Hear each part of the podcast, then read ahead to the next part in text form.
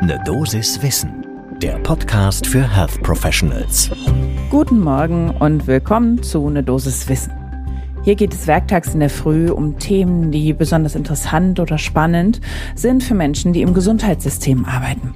Und heute werfen wir einen genaueren Blick auf die Lebensqualität und wie sie sich verändert oder auch eben nicht verändert, wenn man Antidepressiva einnimmt, sprich also medikamentöse Therapie bei Depressionen und welchen Effekt sie langfristig hat. Da gab es nämlich eine neue Studie, die sehr groß angelegt war, jetzt gerade frisch erschienen und äh, dem wollen wir uns heute widmen.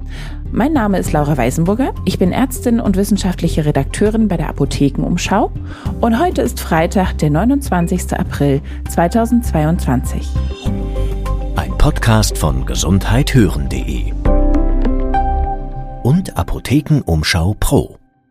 Wie schon erwähnt, wir wollen heute einen genauen Blick auf Daten und Ergebnisse werfen von der Studie, die das Team um Omar al-Mohammed, ich hoffe, ich habe das richtig ausgesprochen, von der King Saud University in Saudi-Arabien vorgelegt hat. Und die haben sich die Frage gestellt, wie steht es denn um die Lebensqualität von Depressiven, wenn sie Medikamente, sprich also Antidepressiva einnehmen? Wird die positiv beeinflusst oder nicht? Das schauen wir uns jetzt ganz genau an zum ersten Kaffee des Tages. Zunächst das Studiendesign. Das war eine Beobachtungsstudie, die die durchgeführt haben mit Daten von über 17 Millionen Patientinnen und Patienten aus den USA, also äh, eine ganz, ganz riesige Kohorte. Rekrutiert wurde die aus dem Medical Expenditures Panel Survey, einer nationalen repräsentativen Gesundheitsbefragung aus den USA die vor allen Dingen eigentlich für die Abschätzung von Gesundheitskosten benutzt wird.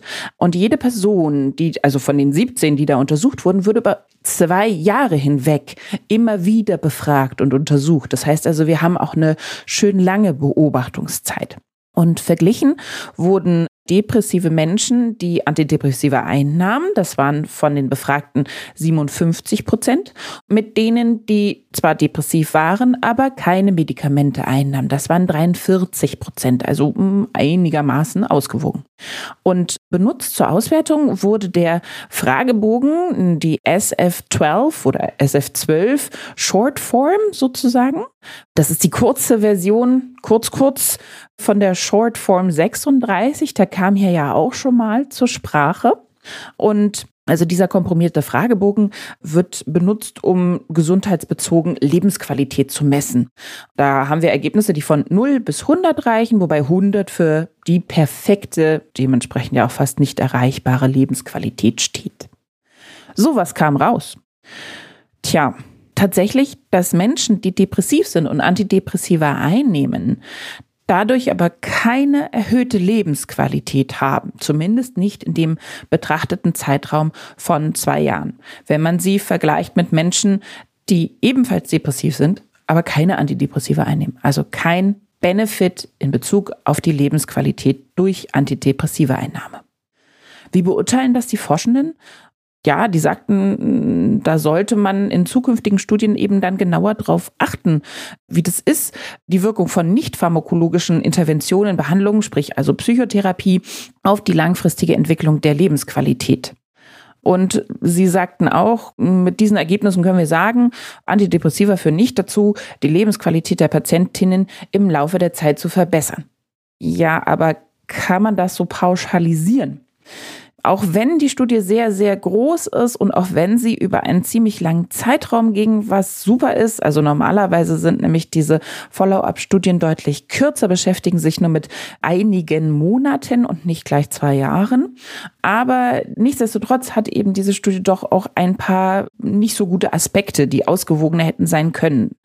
Zum Beispiel ganz am Anfang einfach die beiden Gruppen, wenn man die genauer betrachtet, die unterscheiden sich leider leicht in mehreren Faktoren, aber das ist gar nicht so unentscheidend, nämlich zum Beispiel Ethnizität, Einkommen oder auch Versichertenstatus, was ja gerade in Amerika durchaus einen Einfluss auf Lebensqualität und ja, also es macht einen Unterschied, welche Ethnie ich angehöre und auch wie ich versichert bin in Amerika. Die haben ein anderes Gesundheitssystem.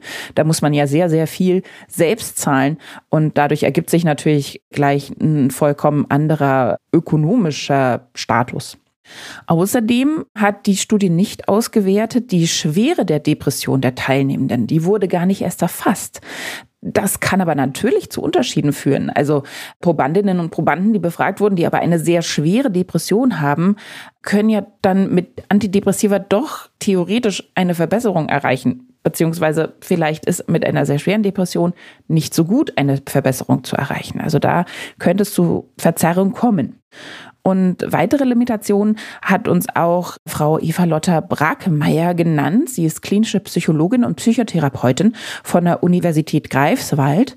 Und sie hat darauf hingewiesen, ja, es wurde auch nicht berücksichtigt, wie der bisherige Verlauf der Depressionen bei den Untersuchten war, nämlich ob die persistierend, langfristiger chronisch oder eher episodisch waren und ob es da schon eine längere Vorgeschichte gab, sprich also ob schon mal andere Therapien wie Psychotherapie oder auch so andere Pharmaka probiert wurden, da aber eine Resistenz festgestellt wurde. Das macht ja einen Unterschied.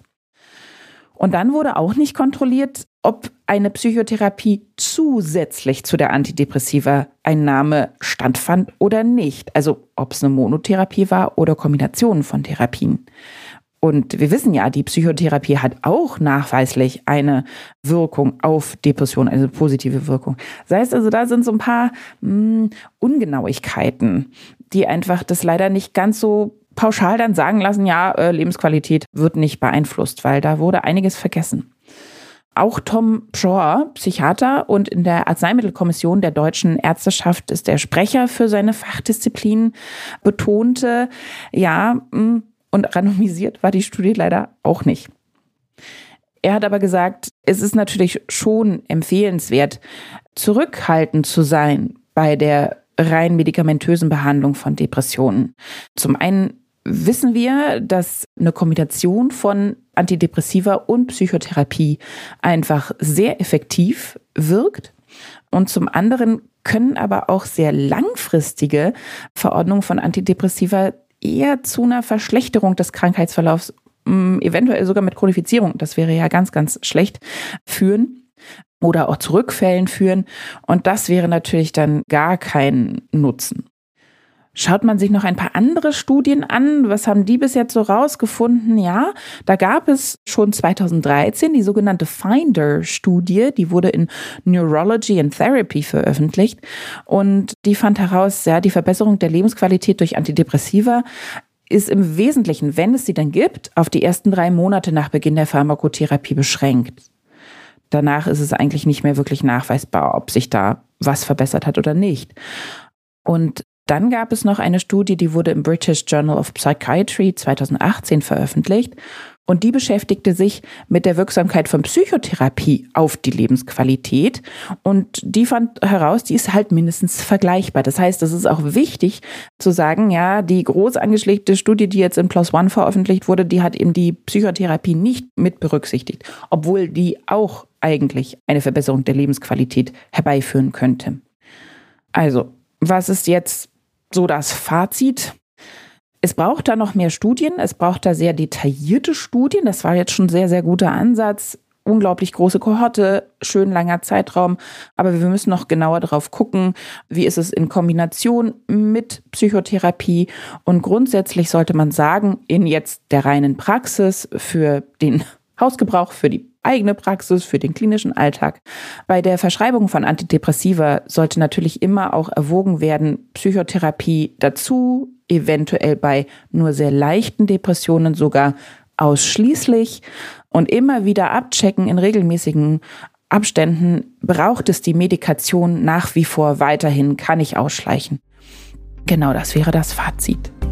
Und das war jetzt auch schon die Dosiswissen für heute. Kurz und knackig. Mein Name ist Laura Weisenburger. Ich bin Ärztin und wissenschaftliche Redakteurin bei der Apothekenumschau.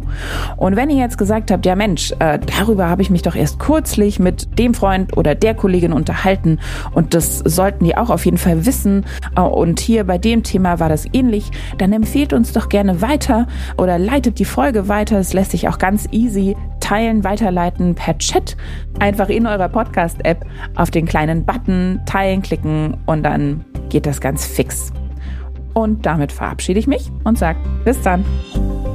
Ein Podcast von gesundheithören.de und Apothekenumschau Pro.